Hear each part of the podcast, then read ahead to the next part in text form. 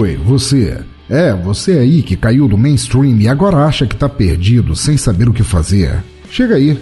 Você está agora no Turno Livre On, teu guia definitivo para ficar fora do óbvio.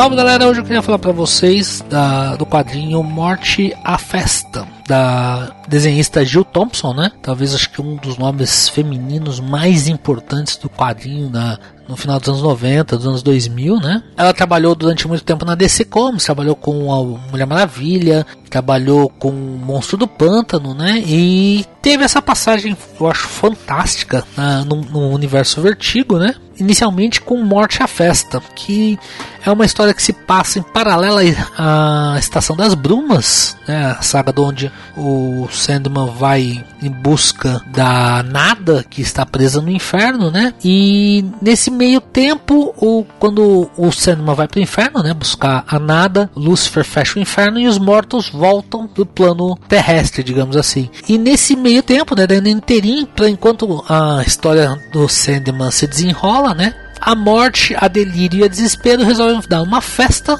para que entreter os espíritos sem lar, né? É uma história extremamente divertida.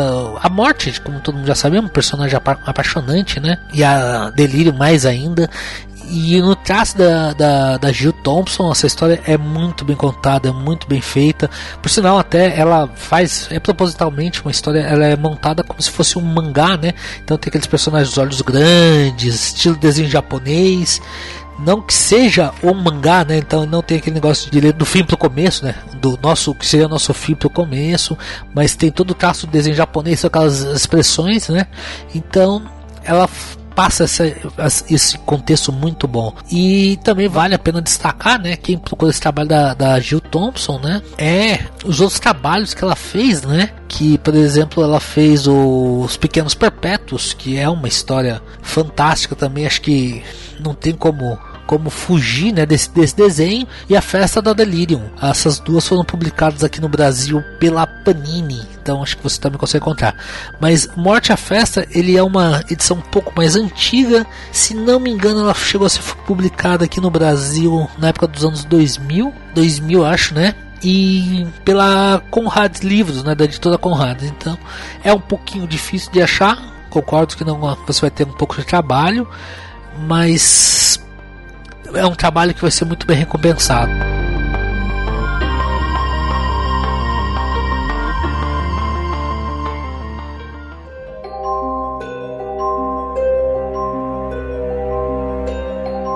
Então, a minha recomendação para a semana é Morte à Festa de Jill Thompson. E acho que também vale a pena só citar uma coisa, assim não, que tem a ver com o trabalho dela, né? Mas é que ela é casada com Brian Azzarello, que é o criador de Sem Balas, escreveu Batman, Hellblazer, tudo mais. Então, acho que é unir dois grandes artistas que se conheceram pelas redações da vida.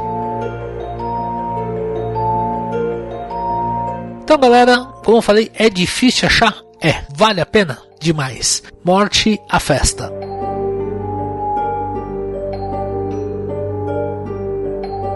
Um abraço a todos. Tchau, tchau.